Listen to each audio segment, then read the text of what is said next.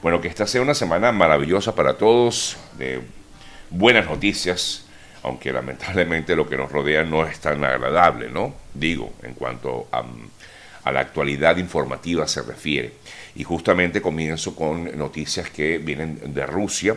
la esposa, ahora viuda de Alexei Navalny, eh, dio declaraciones o ofreció una declaración en la cual, por supuesto, primero que nada, eh, eh, expresó su, su, pesar por lo ocurrido, pero también ha denunciado que el Kremlin, entre otras cosas, mató a su esposo, según lo que decía la propia esposa o viuda de Alexei Navalny. Ella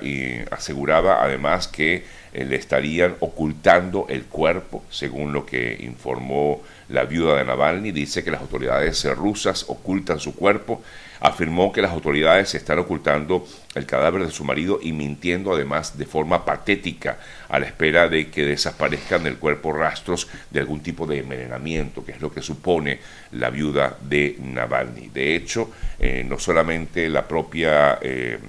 viuda de Navalny ha expresado ello, sino también el equipo en torno de la, de, la oposición en eh, Rusia, el director de la Fundación Anticorrupción de Navalny, Iván Stranov, eh, reveló también información a varios medios, entre ellos el diario The Guardian, que aseguró que tanto el abogado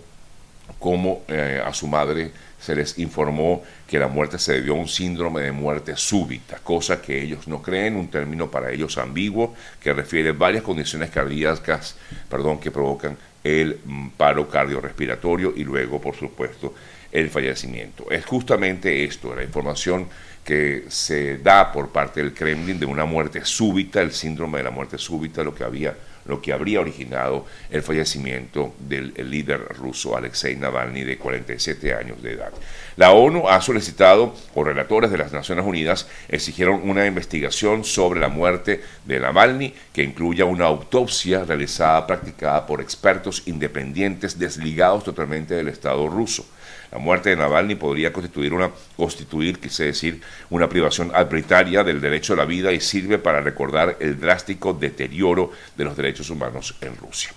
En tanto, ayer, entre el sábado y el domingo, hubo varias protestas protestas quizás minoritarias, porque recuerden, en Rusia hay un tema muy particular, es que tú no puedes protestar si no tienes algún tipo de autorización y por supuesto la primera orden que dio el gobierno ruso fue evitar cualquier tipo de manifestación, es decir, que estaba prohibido protestar por la muerte de Vladimir, em, de Alexei Navalny. Los tribunales rusos, sin embargo, a pesar de ello, eh, condenaron a una serie de personas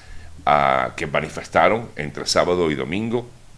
por la muerte del líder eh, Alexei Navalny y según se desprende de anuncios oficiales de los tribunales, 154 personas fueron sentenciadas. Claro, no sentenciadas a cárcel de por vida ni, ni largos años, sí a unos 14 días por violar las leyes rusas que han exigido justamente evitar las protestas en ese país. Así que unas 154 personas justamente fueron detenidas por estos, mm, estas manifestaciones que se dieron en Rusia este fin de semana. En tanto, el presidente de Estados Unidos, Joe Biden, responsabilizó directamente a Putin, a su eh, homólogo en Rusia, de la muerte de Navalny y dijo que efectivamente no tiene razones para dudar de que Putin habría eh, matado eh, al líder ruso, al líder opositor ruso. Eh, también el secretario general de la OTAN em, pues ha hablado sobre el tema de Rusia, eh, no tanto de Navalny, pero sí exigió, entre otras cosas, urgió a tomar decisiones correctas, inmediatas por parte del gobierno, del Congreso, perdón, de Estados Unidos, ofrecer ayuda a Ucrania y pidió que esas ayudas llegaran lo más rápido posible. Quien sí habló sobre Navalny fue Lula da Silva, eh, quien eh, pues dijo que todavía no debo apresurarme a acusar a nadie, decía eh, Lula da Silva, quien prefirió abstenerse de comentar lo que le habría ocurrido justamente a Alexei Navalny. Hablando de Lula, hoy es noticia de primera página en algunos medios de comunicación porque Lula ha sido declarada persona no grata por el gobierno de Israel. Esto a raíz de que el em, presidente brasileño hiciera comentarios en torno a lo que ocurre en Gaza. Dijo que lo que allí pasa de lo que ocurre en la franja de Gaza no es una guerra, que es un genocidio. Como consecuencia de esta situación, pues por supuesto el gobierno de, em, de, Israel llamó a consultas a su embajador en, en Brasil y por otro lado, pues ya como informaba en el día de hoy, porque esto es noticia de hoy, Israel decidió declarar persona no grata al presidente de Brasil, Lula da Silva, lo que resquebraja las relaciones diplomáticas entre los dos eh, países. Eh, Lula da Silva criticaba la guerra en Israel, esto lo hizo durante una reunión de la cumbre de jefes de Estado y de Gobierno de la Unión Africana. Eh, allí estuvo presente el mandatario Lula da Silva y calificó la ofensiva israelí en la franja de Gaza como un genocidio comparable justamente con el holocausto, razón por la cual el gobierno de Israel mm, lo ha declarado como persona no grata. Bien, cambiamos de información, tenemos noticias que tienen que ver con lo que pasa en Venezuela, en específico con el caso de Rocío San Miguel. El abogado Joel García, en la mañana de hoy, daba información acerca del estado de salud de la mm, activista de derechos humanos, eh, de la activista de derechos humanos Rocío San Miguel. Y aquí estoy leyendo un eh, tuit que justamente publicaba o publicó hace unos minutos el abogado Joel García, dijo que el equipo de defensa informó que el día de ayer domingo, por primera vez, fue autorizada la visita de la hija de Rocío San Miguel, quien pudo constatar que su madre, a pesar de la injusta privación de su libertad, se encuentra fortalecida y muy confiada de su inocencia, que no existe nada que la comprometa con los delitos, en los delitos que le imputan. Insistió también que no le han permitido el derecho a nombrar su defensa, la defensa técnica de su confianza, sino que tiene por los momentos solo un defensor público. Pero lo importante o lo más destacado de esta información es que Rocío San Miguel ha recibido la visita de su hija en el día de ayer, nueve días después de su detención. Finalmente, pues pudo ver a un familiar y esto ocurrió en el día de ayer. Por su lado, el ministro de Asuntos Exteriores de España, José Manuel Álvarez habló con el canciller venezolano Iván Gil sobre el tema, el caso de la activista Rocío San Miguel. Em, fuentes de exteriores informaron de que Álvarez mantuvo una conversación telefónica con Iván Gil este fin de semana, en la que también está interesado eh, supuestamente el gobierno de España acerca de la situación de Rocío San Miguel. Recuerden que Rocío San Miguel tiene la doble nacionalidad, venezolano y española.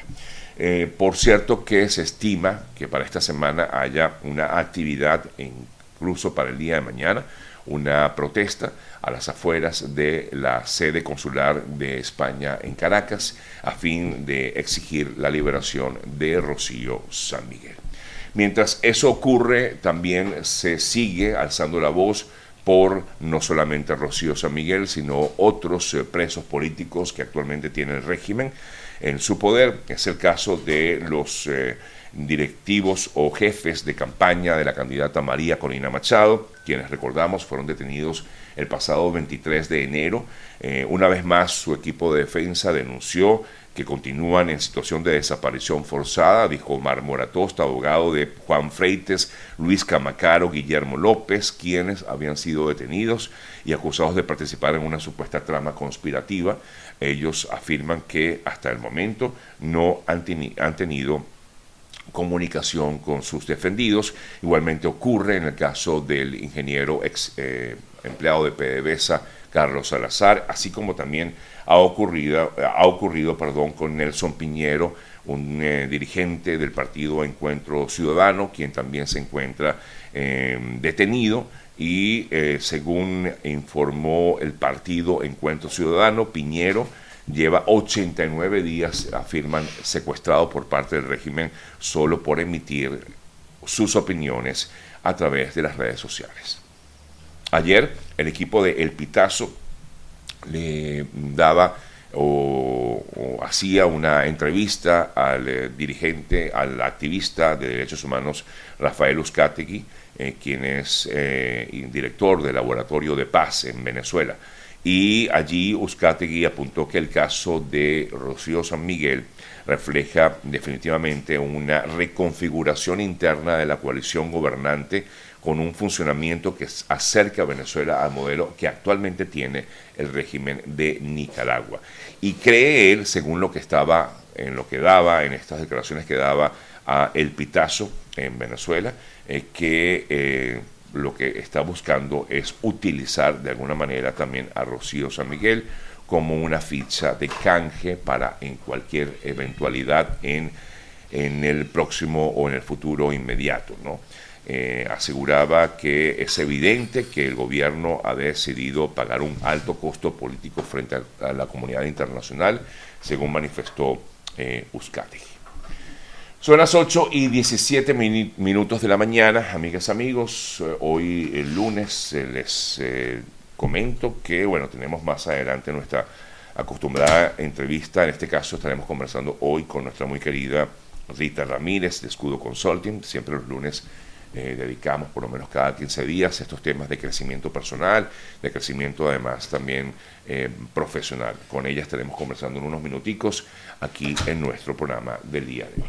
A esta hora les quiero comentar acerca de ese excelente trabajo que realiza la doctora Yesenia Iacona. Para todos aquellos que quieran tener un estatus migratorio legal aquí en Estados Unidos, contacten al equipo de eh, Yesenia y Acona, lo pueden hacer a través de la cuenta de Instagram de Yesenia, que es arroba Yesenia y. Y también lo pueden hacer vía telefónica al 786-366-2632, 786 366-2632. Me sonrío porque alguien me comenta por aquí, saludos a Sony, ¿escucharon a, a, mi gatita que anda por allí? Efectivamente, sí, por ahí está Sony, la identificaste rápido, dale, qué bien, qué bueno. Eh, bien, amigas, amigos, sí, recuerda que nosotros estamos en Miami, por eso son las 8 y 19, que alguien me dice, no, son las 9 y 10 y es que depende de dónde estés. Eh, pues nosotros transmitimos de Miami a esta hora aquí son las 8 y 19 minutos de la mañana. Bueno, sigo con más información para todos ustedes. Ayer el eh, dirigente en el exilio, David Smolansky, daba a conocer, un, luego de un informe que él ha preparado a lo largo de los años con motivo justamente de lo que ha sido esta migración tan eh, fuerte que ha habido eh, de venezolanos en el mundo. Y Smolansky expresaba a través de un tuit eh, bien eh, extenso acerca de la situación de la migración forzosa de más de 8 millones de venezolanos. Afirmaba en ese tuit que llama mucho la atención que las causas principales, según los testimonios que ha recabado durante cinco años,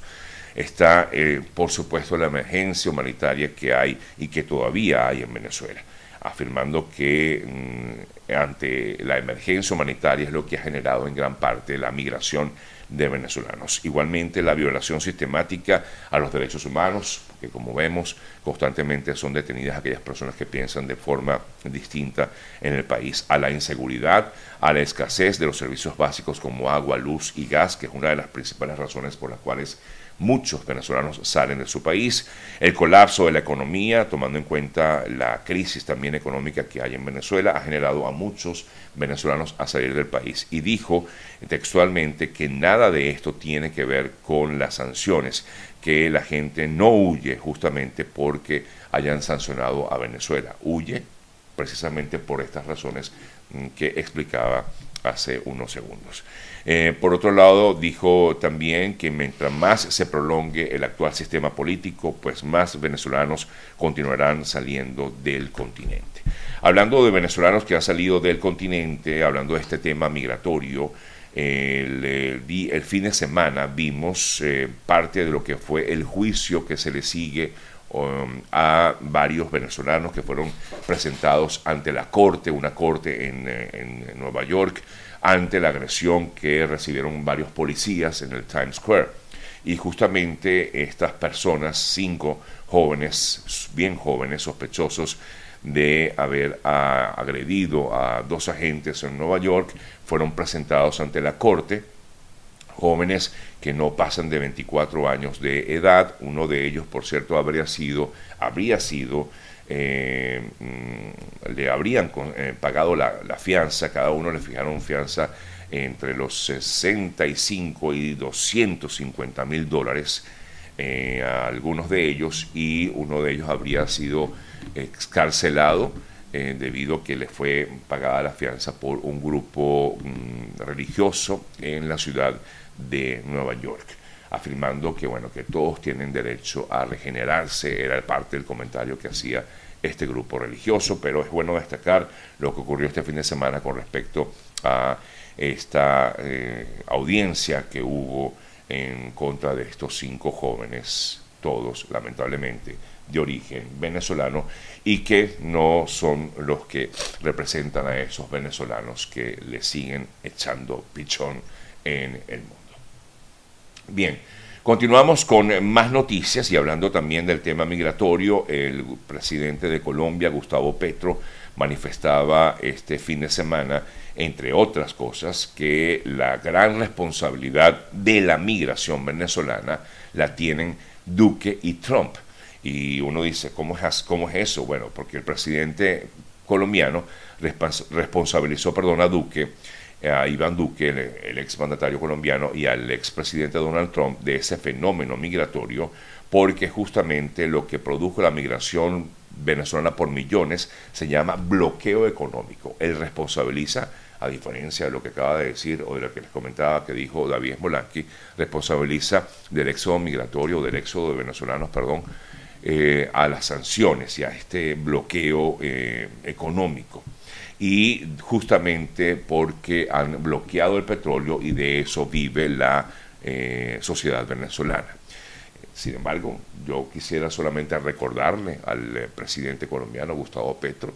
que si bien es cierto, tal vez haya algún tipo de incidencia de este tema de sanciones sobre Venezuela, pero la situación migratoria viene justamente desde antes de que comenzaran estas sanciones que se impusieron por parte del gobierno de Estados Unidos a el tema petrolero